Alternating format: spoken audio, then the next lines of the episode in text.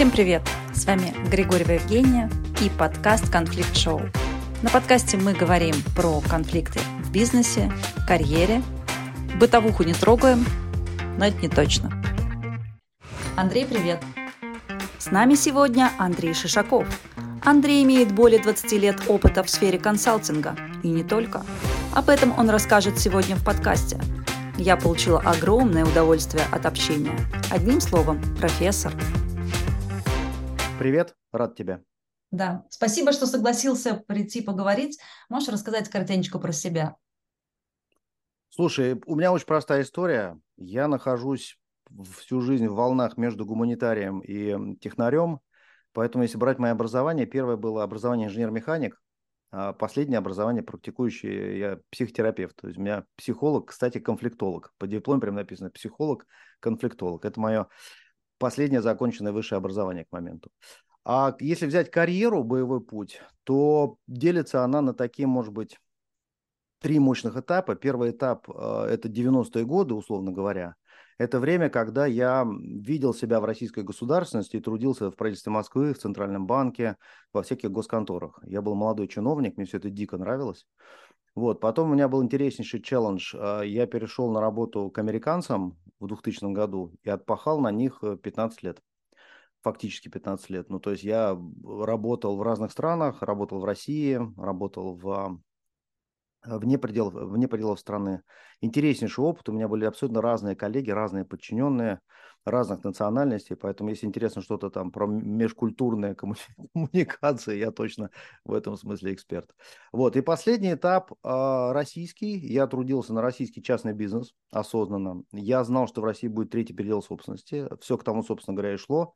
Первый передел собственности это было 90-е, и я прекрасно его помню. А, второй передел собственности – это начало 2000-х, приход новой команды из Петербурга. И третий передел собственности, собственно, назревал. Вот, я не знал, что он так драматически будет запущен, на самом деле, каким образом запустился. Но по факту мы в нем сейчас находимся. Я, я знал, что будет интересно, но не знал, что будет настолько... Что настолько. настолько угу. Да, что будет при этом настолько как бы э, страшно.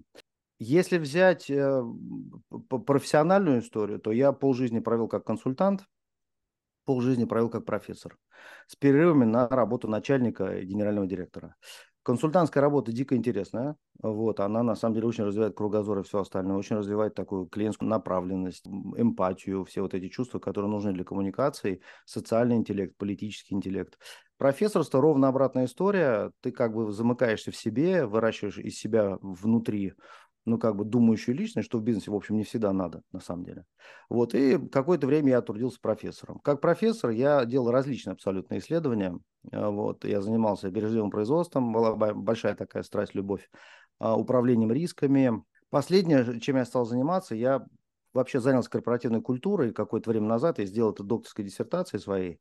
Вот, и, ну, после событий 22 года я, на самом деле, все, всю эту штуку зачеркнул и занимаюсь теперь моя диссертация получил такой пивот, разворот, да, я занимаюсь mm-hmm. историей, которая на самом деле очень такая э, серьезная в корпорациях. То есть это, я называю свою диссертацию, это обратная связь первым лицам, вертикальная обратная связь в иерархических организациях. То есть что имеется в виду? Первые лица на самом деле могут совершать ошибки, которые могут угробить организацию очень быстро. Ну, то есть линейные сотрудники, если они не делают техногенную катастрофу, так быстро организацию угробить не могут, на самом деле. Если первые лица живут в режиме отсутствия стратегического диалога, то что такое стратегический диалог? Приходит первое лицо и говорит, ребята, хорошо, если говорит. Он говорит, наша организация теперь развивается вот туда, у нас такие новые инициативы, мы там, не знаю, цифровая трансформация, клиентоцентричность, э, развитие в новом регионе и все остальное. Если организация имеет возможность на разных уровнях ему сказать, либо из совета директоров, если человеку нужны важные взрослые, либо с уровня организации, если он сам чувствует себя важным взрослым, надо сказать, что, слушай, вот это хорошо, вот это сделали уже наши конкуренты, вот это делать не надо, мы это делали пять лет назад, а вот это то, что надо, дайте два. Вот. И э, если первое лицо не оснащается этой обратной связью, то, по сути, организация становится заложником сумасшествия первого лица. То есть, если взять метафору, что первое лицо – это управляющий какого-то там транспортного средства, то если он не пользуется обратной связью, там, навигаторами, средствами какого-то визуального контроля и все остальное, то, по большому счету, он может легко воткнуть эту организацию в стену, и организация разлетится мгновенно. Поэтому, чем я занимаюсь с 2022 года, это как давать обратную связь первым лицам, чтобы при этом первые лица тебя не уволили, и не понизили твой статус, поскольку у нас отношения с первыми лицами, как, если мы находимся в найме, отношения с первыми лицами у нас э, рентные, и от этих отношений очень много зависит. И поэтому давать обратную связь первому лицу дико страшно. Ты ему сейчас что-нибудь скажешь, а потом он тебя депримирует или, не дай бог, уволит. И вот на самом деле то, что я, то, что, то, что я исследую, и оказалось, это не только в России, это на самом деле проблемы абсолютно, абсолютно во, всех, во, во, всех, во всех экономиках присутствуют. Как давать обратную связь первым лицам, чтобы они, во-первых, ее слышали, понимали на своем языке, и самое главное, чтобы они после этой обратной связи не давали вот этого самого э, какого-то разрушающего ответа на полученную обратную связь. Да, вот тут есть еще, да, тут есть еще другая сторона, а что я буду чувствовать, когда я буду давать эту обратную связь? Ведь многие не дают обратную связь, потому что страшно, как ты говоришь, там меня уволят, а, а вдруг я сам ошибаюсь, да, люди тоже, э, им свойственно э, переживать относительно там тех мыслей, которые они озвучивают. А правильно ли угу. я думаю? Может быть, я ошибаюсь. Он же топ-менеджер, значит, он точно знает, что нужно делать. Да, угу. может быть, там мое мнение ошибочно. И мне кажется, тут еще есть вторая половина, помимо того, что научиться давать эту обратную связь, научиться проработать внутри с собой как не да. бояться, да, как иметь вот эти стальные предметы или, так сказать, канаты в нужных местах, чтобы суметь донести то, что ты хочешь донести, и чтобы да, чувствовать себя вправе эту обратную связь дать. Это, это, да. это большая, абсолютно справедливо, это действительно большая история. А можешь э, поделиться, да, вот меня очень интересует эта история и твоя диссертация, мне кажется, это просто гениальный продукт, и я с удовольствием жду и почитаю итоги, когда ты сможешь этим поделиться. Какие ключевые принципы могут быть по выстраиванию отношений с топ-менеджментом, чтобы они захотели тебя в итоге услышать и слышать? Топ-менеджментом история сложная, потому что, ну, смотри, разные, разные культуры раз, разных а, географий находятся в разной фазе развития. Где-то это, например, наша страна провела там сто лет под военными, да, и на самом деле, как ни крути, вот этот патернализм, ожидание, что есть какой-то умный там гражданин наверху, который что-то лучше нас знает, это наш начальник или наш там какой-то э, важный взрослый, а, говоря языком психологии, это на самом деле людей ослабляет, потому что они как бы передают ответственность за свою жизнь этажом выше, на самом деле. Вот, и в таких условиях э, ну, э, эту обратную связь начать передавать, штука достаточно, достаточно, достаточно сложная, потому что ты не являешься, а, находясь на нижних этажах корпоративной иерархии, ты не являешься человеком, который вправе этому важному взрослому что-то говорить, потому что он как бы считается совсем важный взрослый, а ты еще находишься на дороге туда. У тебя социальный статус не такой, чтобы в этого важного взрослого попасть, условно. Если брать ну, такую популярную психологию, основу прям популярной психологии, если брать э, концепт Эрика Берна, насчет родителя, ребенка и взрослого, находящегося внутри каждого из нас, то по сути а, у тебя не бывает конфликта, когда ты разговариваешь на той же волне, на которой разговаривает с тобой этот самый руководитель. То есть если он с тобой разговаривает на уровне «эй, сынок», ну то есть как родитель с ребенком, или там «эй, молодой специалист, что у тебя получилось, расскажи-ка там и все остальное», если ты ему говоришь о, великий, я сделал вот это, вот это и вот это, как бы, да, ну, ровно в таком же ключе, то есть ты ему отдаешь контакт обратный, который называется ребенок-родитель, у тебя никакого конфликта нету. Ну, то есть ты прям, и многие этим пользуются, они понимают, что пришел человек в восторге от себя, новый руководитель, солнце всходит и заходит из его кабинета, вот, и они, на самом деле, он начинает с ними вертикально общаться, сверху вниз, родители, ребенок, и они ему вертикально же снизу вверх радостно отвечают. На самом деле, а, организации, которые проживают определенную фазу развития, понимают, что а, отношения родитель-ребенок, они очень неэффективны для бизнеса. Ну, то есть, если говорить языком бытовым, Ничто так нас не выводит из себя мгновенно, как собственные дети. То есть родители просто закипают мгновенно. И поэтому в отношениях вертикальных всегда присутствует огромная эмоциональная составляющая. Такой эмоциональный э, подтекст, который, собственно говоря, бизнесу мешает. Ну, то есть вот к этой связи вертикальной сверху вниз родители и ребенок добавляется куча эмоций. И на самом деле экономики, которые капитализмом занимаются там не 20, не 30, а 120 и 130 лет, да, давно поняли, что отношения родитель-ребенок, ну, как бы совершенно дисфункциональные, очень эмоциональные и очень, как бы, затратные по времени и по, по эмоциям. Поэтому сначала они переходили на отношения диагональные, условно старший брат, младший брат, и потом на отношения горизонтальные, равный-равный, взрослый-взрослый. Отношения взрослый-взрослый могут звучать так, что, слушай, ты взрослый человек, ты отвечаешь за результат своей деятельности, вот тебе задание, если ты его не делаешь, дальше не обижайся. При этом ни эмоций, ни назидания, ни менторства, ни издевательств, ничего при этом нет. Поэтому, говоря про отношения, отношения с руководителем, да, это отношения просто ты смотришь и понимаешь, ну, как бы, если вертикальные отношения, то ты в вертикальном модусе общаешься. Ты же не можешь прийти и сказать начальнику, слушай, давай поговорим как мужчина с мужчиной или там женщина с женщиной, да. Он э, или она заранее находится на позиции, э, в которой, в которой этот э, персонаж детерминирует себя как важного взрослого. Поэтому искусство, ну, по сути, воспитать начальника, перевести его из состояния вертикального в состояние диагональное, и потом в, в результате, в идеале, в состояние горизонтальное. Как это делается в вертикальных структурах? На самом деле прямое мнение, сказанное начальнику при вертикальных отношениях, вещь бесперспективная. Ты не обладаешь достаточным социальным статусом, чтобы тебя услышали. Поэтому все, что делается, делается через косвенное влияние. Условно, метафорически, если это представить, есть такие картинки часто, когда прилетает летающая тарелка с инопланетянами, внизу пасется человек или корова, она из этой тарелки идет такой синий луч или зеленый, и он этого, эту корову или человека засасывает в летающую тарелку и увозит куда-то там на опыты. Любой начальник, который общается вертикально, это та самая летающая тарелка, из которой есть вот этот синий управляющий луч, который он на нерадивого подчиненного собственно говоря, направляет и начинает им управлять. Штука в том, что менеджмент-процесс обоюдоострый. Очень мало кто об этом знает. То есть, когда человек находится в состоянии управления кем-то, в состоянии э, такого менеджера, управленца, управляющего, он на самом деле в эту секунду открыт для того, чтобы управляли им. Потому что модуль управленческий работает в обе стороны коммуникационный. И тут, когда тебя это, ну, если представить метафорически начальника, который над тобой завис и начинает спрашивать, там, как у тебя, что и так дальше, э, хорошо, если вежливо, вот, тут твоя единственная история, это не напрямую ему говорить, что происходит, а условно в эту летающую тарелку информацию забрасывать косвенно, по касательной. Ну, то есть забат, забра, забрасывать, условно говоря, с отскоком от стены. Что я имею в виду? То есть ты не говоришь, что я вот это считаю, что так надо сделать, да, и э, э, э, это будет хороший результат. Поскольку у тебя социального статуса не хватает, тебя просто вряд ли услышат. То есть у человека стоит защита на информацию от тебя просто потому, что ты не равен по статусу, ты не можешь приносить ему полезную информацию. Ты можешь за него что-то делать, наверное, но информацию приносить не можешь. Поэтому в, в этих случаях с начальниками вертикальными, условно говоря, да, надо общаться, что, слушай, вот у них там было сделано, результат был вот такой. Ты пару раз расскажешь о том, как у них там, то есть условно психологи это называют про сына подруги моей мамы. Ты Я бы сказала прийти на встречу с Иваном Ивановичем или с мнением Ивана Ивановича, который очень уважаемый человек в компании, и я с ним посоветовалась, и он это дело сказал.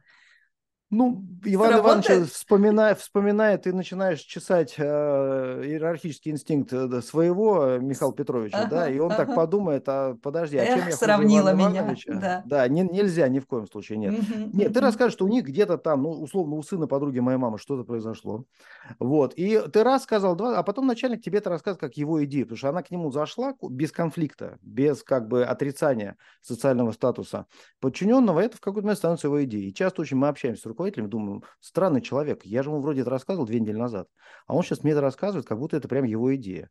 На самом деле, таким образом, ну, просто психику людей работает в иерархических организациях, с этим, ну, ничего особо не сделаешь. Поэтому, говоря там про коммуникации с начальниками, надо переводить эти вертикальные отношения в, диагональные.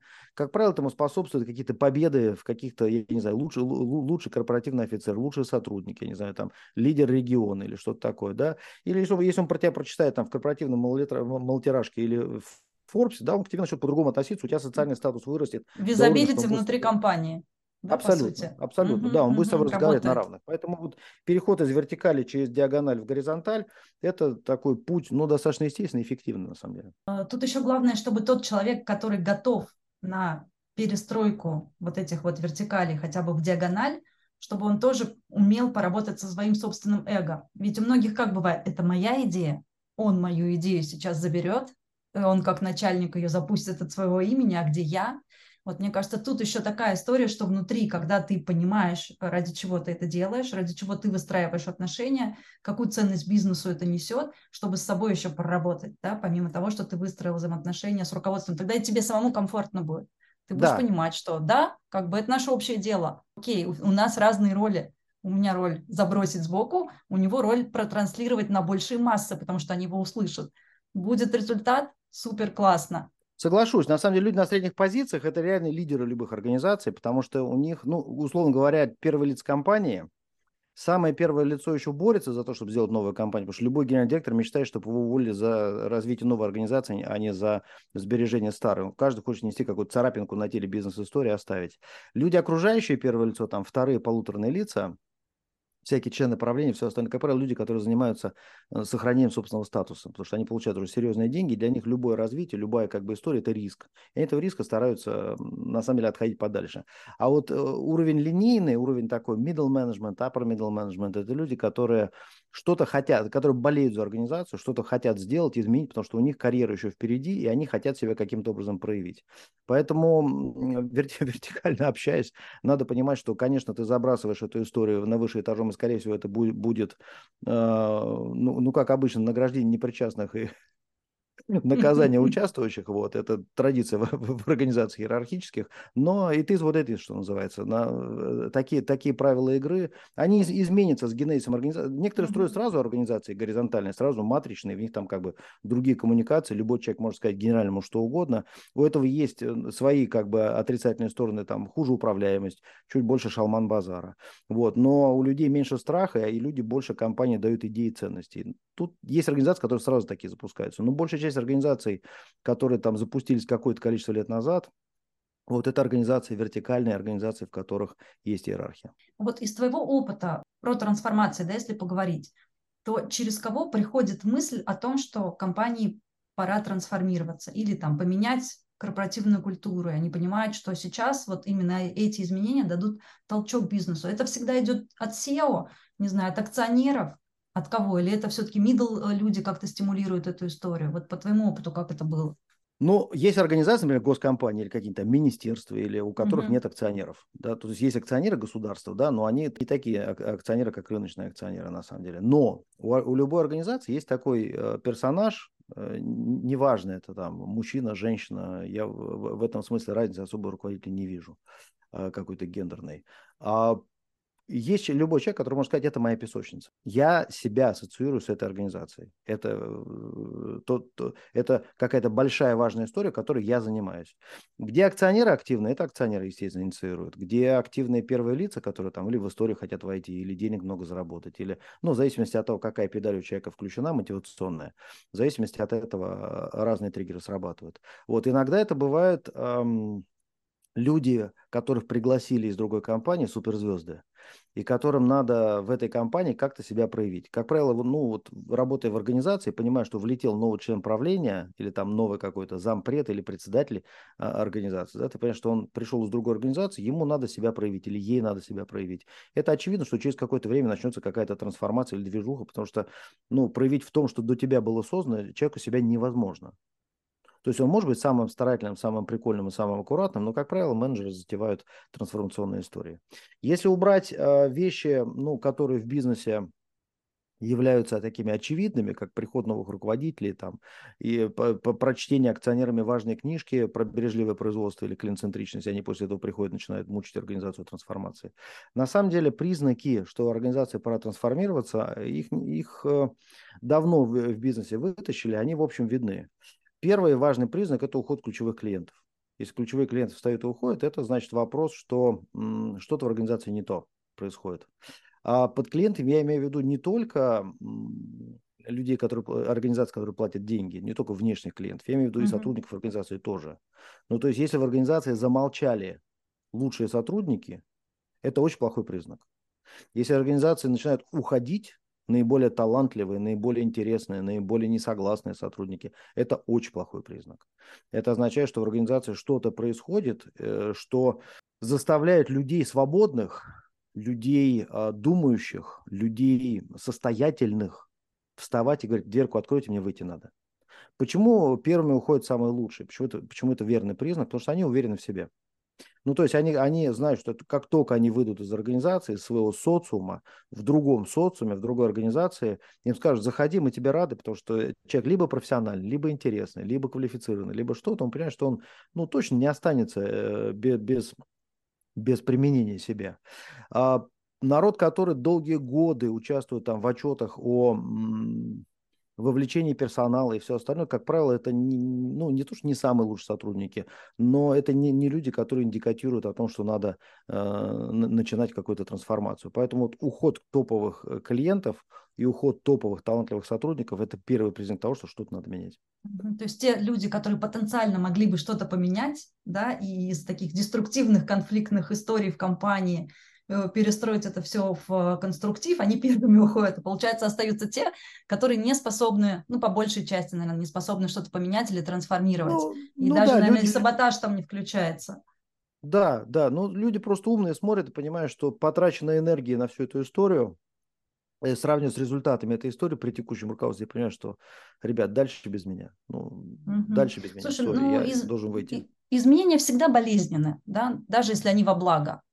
И даже там суперумные, талантливые ребята могут воспринимать это как посягательство там на какую-то привычную зону, да, или там привычную мотивацию, которая у него была раньше. Каким образом тогда правильно выстраивать трансформацию компании для того, чтобы не потерять таких вот э, крутых ребят? Я бы этих супер, э, супер талантливых людей куда-то в сторону отодвинул, вообще бы про людей поговорил, потому что меня смущают корпоративные Давай. разговоры про цифровые таланты, я в этот момент чувствую себя аналоговым бездарем, на самом деле. Вот таким человеком 19 века, который любит там виниловые пластинки, книжки из бумаги, фотоаппараты с пленкой и все остальное. А говоря про людей вообще, люди делятся на лейбористов и консерваторов, на республиканцев и демократов на либералов и консерваторов по одному, по одному очень простому э, по параметру. Они делятся по реакции, химической реакции э, организма, даже не химическая, наверное, нейромедиаторная реакция организма на э, изменения. У кого-то изменения сразу дают приток кортизола, когда человек впадает в состояние э, агрессии, уныния и всего остального, ну, то есть стресса, кортизол – стресс. У кого-то это дает, наоборот, он видит окно возможностей, у него идет прилив энергии, идет дофамин, вот, или там норадреналин, э, нейромедиатор хищника, условно говоря, да, и человек на, на этой волне начинает ехать дальше. По сути, все общества во всех странах мира разделены на эти половины. Они примерно 50 на 50. Из них, э, и, кстати, выборы в большинстве там стран с двухпартийной системой эту штуку показывают, и ты так думаешь, блин, ну как так может быть у них там столько десятков лет, 50 на 50. Это вот ровно вот эти, вот эта нейромедиаторная история. А на самом деле из этих 50 на 50 есть проценты очень активных людей, и там, и там, очень уверенных, очень таких моторных, пассионарных людей, вот, у, у которых супер, ну, прилив или супер, су, су, суперкортизольное болото возникает при информации о том, что приходит что-то новое. Все остальные, которые в итоге делятся на 50 на 50, они находятся так где-то, ну, ближе к середине, сомневающиеся, они примыкают к большинству. Если побеждают консерваторы, они примыкают к консервативному большинству. Если побеждают условные либералы, они э, примыкают к этому большинству. В организациях примерно то же самое. То есть э, на самом деле запускается какая-то новая история. Неважно, там цифровая трансформация, э, клиентоцентричность, бережливое производство, что угодно. Запускается, и часть людей сразу видит в этом окно возможностей, сразу в эту историю э, вступает и начинает ее реализовывать, а часть людей становится, ну, условно, командирами партизанского отряда. То есть они становятся противниками проводимых трансформаций. И на самом деле, когда я запускаю трансформационные кейсы, а, занимался трансформацией как консультантом десятки лет. Я всегда прошу первое лицо, с которым, или заказчика этой истории, с которым, собственно, запускается трансформация. Я говорю, а можно я поговорю с самыми согласными и самыми несогласными из твоего управления хотя бы? Потому что, на самом деле, все ориентируются на первых лиц. Все хотят быть богатыми и счастливыми, все смотрят на первых лиц. Я говорю, можно я поговорю вот с экстремумами? То есть мне нормаль тоже интересно, но не так. Она потом примкнет к победившим. И проговаривая почему это хорошо и почему это плохо, ты дальше занимаешься в начале трансформации, собственно, поиском ценностных предложений для этих экстремумов. То есть одних сделать, э, восторженных сделать более реалистичными, как бы, а кислотных сделать более позитивными. И найдя эти ценностные предложения в трансформационном кейсе, который запускается в организации, ты в какой-то момент, одни тебя терпят, и в эту трансформацию заходят, а другие начинают тебя активно поддерживать, и к ним э, примыкает большинство. Если это ценностное предложение не делается, по, по разным причинам, организация не способна, у нее нету денег или ума или еще чего-то, да, то вот эта часть несогласная, она либо будет заниматься какое-то время фрондой, но все равно она покинет организацию. То есть рано или поздно ее организация выпихнет. Ну, это вопрос, вот да. Пример... Будут ли они дальше совпадать с ценностями, которые там новые сформируются, да, или там с теми целями, которые стоят или нет? Насколько это их будет мотивировать и держать? Да. Еще подумала, классно ты сравнил, да, вот эти экстремумы. Это же как раз это тема конфликта, да, противоположность мнений. И как круто, что они есть. То есть если бы не было там одних и других, очень сложно было бы найти вот эту вот ценностную сущность, да, о которой мы договариваемся, и на базе чего, собственно говоря, будет строиться трансформация. Потому что иначе это будет что-то средненькое, серенькое, и ну, не факт, что оно э, достигнет того результата, который хотелось бы. То есть для чего все это, собственно говоря, затевалось. Да. Вообще конфликт крутая штука, очень на самом деле хорошее явление, потому что на самом деле только в конфликтах рождается хорошее качество. Это конкуренция. Да? Только в конфликтах рождаются крепкие организации. Любая организация – это организация, которая проходит, вот ты собираешь людей на проект, они запускают какую-то новую фичу или новую, новую какую-то еще штуковину в организации. Они обязаны пройти этот самый конфликт. То есть они должны предъявиться, как говорят психологи друг другу, они должны после этого предъявления найти смысл, зачем им быть вместе, и стать суперэффективной командой. Организации, которые разного рода организации, я имею в виду и большие организации, и проектные организации, а, если они не проходят эту конфликтную фазу, то они дееспособной организацией в итоге не становятся. Конфликты бывают встроенные в бизнес, ну то есть как, например, там рисковики и продавцы. Вот. Есть организации, которые, в которых конфликт просто, например, банки, да, в которых конфликт просто это основа бизнеса. И на самом деле а, вот эти позитивные конфликты в бизнесе, руководство должно их определенным образом обслуживать, чтобы там никакой составляющей личной не было, чтобы условно поборовшись э, на бизнес-поле, люди вечером обнимались и шли вместе с работы, э, я не знаю, там в кафе или по домам. А что в организациях первые лица детерминируют с точки зрения конфликтов, потому что конфликты будут всегда, и конфликты – это реально прикольная история. Что первые лица детерминируют – это отношение к конфликтам. И тоже зависит от степени зрелости организации, степени зрелости первых лиц. Дети не любят конфликты, дети любят нравиться. Есть, есть люди, которые всю жизнь проживают бесконфликтно. Они всем хотят нравиться. Как правило, это ну, не очень счастливая жизнь, не очень хорошая карьера. Вот как бы, да, но люди находятся в позиции детской. Есть такие начальники, которые там конфликт за, за, за, заматывают под, под ковер, за, угу. закапывают, да. И на самом деле он же от этого вонять меньше не, не начинает. Но мы его закопали под коврик, считают, что все как бы в порядке. Вот руководство такие дети, злые, жадные дети, которые сидят, не решают конфликты, да. Бывают руководители подростки, то есть они уже чуть такие подросшие дети, и у них мир черно-белый, ваши и наши, враги и свои, и так дальше. Это подростковая ментальность. Вот, в этом, если ты попадаешь на такого руководителя, то там могут быть самые ужасные просто импликации по итогам этого конфликта, увольнения, баны, депримирование и все остальное. Наверху находится подросток, такой романтический, да, как правило, который верит во всю историю, которой он занимается.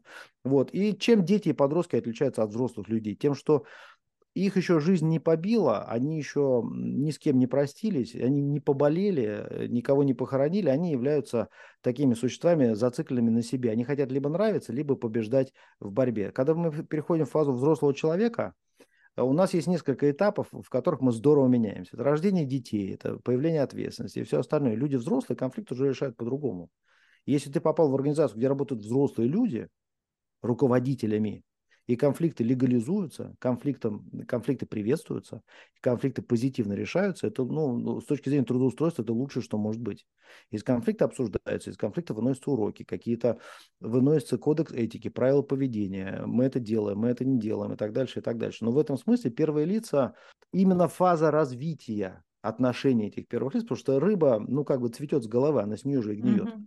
Как себя первые лица ведут, так за ними дальше э, вся организация отрабатывает. Принято у них молчать, делать вид, что ничего не происходит. Ну, все молчат и делают вид, что у нас холодная война. Принято взять два вентилятора, два ведра, как бы и на всю организацию в копии отправить э, конфликтное сообщение. Ровно вся организация так себя и ведет. Вот. Если они говорят, давайте сядем и решим, посмотрим бизнес-резоны, посмотрим, кто у нас премирован, кто дисконтирован в данном конфликте и как мы эту несправедливость справедливость можем разрулить в пользу организации, клиента, сотрудника, акционера, чего угодно, общества, в конце концов, и так дальше, и так дальше. Это вот совершенно разный модус. Опять же, повторю свою первую мысль, конфликты штука на самом деле очень нужная. Потому что только начав человеку возражать, ты начинаешь в какой-то момент понимать, как он к тебе относится. Если ну да, эмоции возраж... понятны, ценности понятны. Да, да, да. Да. то есть э, понятно, на что он готов вообще с тобой в разговоре, а на что нет. Я даже где-то читала исследование, что на самом деле семьи, которые конфликтуют, они живут э, вместе дольше и счастливее, чем те семьи, которые совсем без конфликтов. То есть они обычно да. не, не, так недолгосрочное а, это отношение. Люди, люди, люди, которые вообще эмоции выпускают наружу, их проговаривают каким-то образом, проживают, утилизируют, люди, которые вообще дольше живут. Фундаментально женщины живут дольше мужчин, Потому что у мужчин принято, ну, как бы, ты же мужик, ты же не плачешь, ты же вот как бы все в себе. И мужики в себе это держат. Поэтому средний возраст мужчины от среднего возраста женщин, ну, на 5-7 лет в любой стране мира отличается. У женщин, я сейчас без всякого там сексизма, каких-то не было таких историй, на самом деле вот эмоциональность, проговаривание и так далее просто дает им возможность подольше жить. Поэтому семьи в которых люди ведут диалог, разговаривают, и эти эмоции переводят, конвертируют в развитие семьи и так дальше, и так дальше, это очень, на самом деле, такие долгоживущие семьи и с точки зрения жизни самой семьи, и с точки зрения участников этой семьи, они просто дольше проживут. И с точки зрения адекватных людей, которые приходят потом на работу и строят бизнесы. Да, да, да. Потому что везде должен быть баланс, как я считаю. А, Андрей, спасибо тебе большое за такой интересный диалог. Давай, наверное, в качестве финалочки. У тебя такой супер опыт, и вначале в самом ты порекомендовал Берна как базис. Я его очень люблю, ценю и считаю, он во многом помогает и в бизнесе, и в жизни. Может быть, ты что-то еще можешь э, порекомендовать, поизучать, почитать, посмотреть, что людям поможет увереннее, увереннее себя чувствовать с точки зрения управления конфликтами, работы со сложными менеджерами, умением давать обратную связь. Я, честно говоря, такой чтец своеобразный. Я читаю много достаточно художественной литературы. А, объясню почему. Потому что художественная литература дает тебе возможность ну, путешествовать никуда не выходя, да, но сейчас и телевизор дает такую возможность. А на самом деле дает возможность очень быстро, очень компактно проживать разные поведенческие паттерны, прочитав просто книгу. Ну, то есть я не смотрю сериал, у меня просто на это нет времени. Сериал – это очень долгое, длинное повествование, на самом деле, да, и он отжирает какое-то феноменальное количество времени. Вот, поэтому книги хорошая штуковина, книги я рекомендую читать. Я читаю кучу билетристики, что-то перечитываю время от времени. Я читаю, я не читаю книги по бизнесу вообще, я считаю их просто бессмысленными. Ну, то есть книг по бизнесу великих было там, ну, условно, несколько штук за всю историю, может, десяток, да. Вот, и то большая часть из них написана как сказки или билетристика, опять же, эти книги по бизнесу. Вот, все остальное – это одна идея, которая, которую, ну, при помощи какой-то маркетинговой лубрикации пытается автор тебе, накачав книгу, продать. Я читаю много психологии, я читаю много социологии, я читаю много философии. А, из психологии точно надо читать э, Выгодского, точно надо читать Гиппенрейтер, Гиппенрейтер легче читается, чем Выгодский. Э, точно надо читать, если брать западных, э, Фрица Перлза, Фредерика Перлза, Эрика Берна 100%, Эрика Эриксона. Ну, то есть э, это на самом деле основа, в которой вообще написано, почему люди ведут себя таким или другим образом. Это дико интересная история. Из философских, может быть, учений я посоветовал бы точно ознакомиться со, со стоицизмом. Мощнейшая школа, очень старая, очень такая проверенная веками, очень хорошо себя э, зарекомендовавшая, оправдавшая и Пиктета того же читать, и Марка Аврелия, вот, и э, вообще философия очень много содержит в себе конструктов, тоже объясняющих, что происходит со мной, что происходит с миром. И социологию тоже не лениться почитывать. Для меня, если брать социологические студии, последним мощнейшим откровением были книги Майкла Уайта «Нарративная практика». Он был социологом, который жил в Австралии и придумал, как переписывать внутренние нарративы у человека. Тоже дико интересно. Человек может, может быть там успешный, скандальный, неуспешный. Это внутренний нарратив. То есть сложившись сообщения, которые мы себе рассказали, усвоили и несем в жизнь. Вот это социолог... Э, э, они не психологи, они социологи были, и Майк Уайт, и Дэвид Эпстон, и они очень интересно описали, как человек эти нарративы у себя внутри может переписать. Поэтому я бы рекомендовал читать билетристику, там проживаются жизни, там проживаются паттерны, ну, то есть прочитать Анну Каренину, условно говоря, да, ты стать мудрее там на порядок, на пару, на пару-тройку классов в школе сразу такого, такого рода книги надо э, и возвращаться к ним время от времени. И я бы возможность читать... такие рулевые модели можно увидеть, ролевую да, модель. Да, да, вот да. именно паттерны. Примерить на себя легко. Просто они mm проживают это, ты это проживаешь, читая эту книгу, и потом в жизни ты можешь это применять, а можешь не применять. Можешь сказать, это ко мне относится, либо не относится. И это дает большую мудрость и поведенческую, и психологическую, и человеческую. Спасибо большое. Я точно тебя буду ждать на вторую серию. Спасибо, спасибо. Удачи, благодарность и наилучшие пожелания тебе и слушателям этого подкаста. Да, пока-пока. Пока. С вами была Григорьева Евгения. Подписывайтесь на мой телеграм-канал «Есть консерн» и следите за новыми выпусками.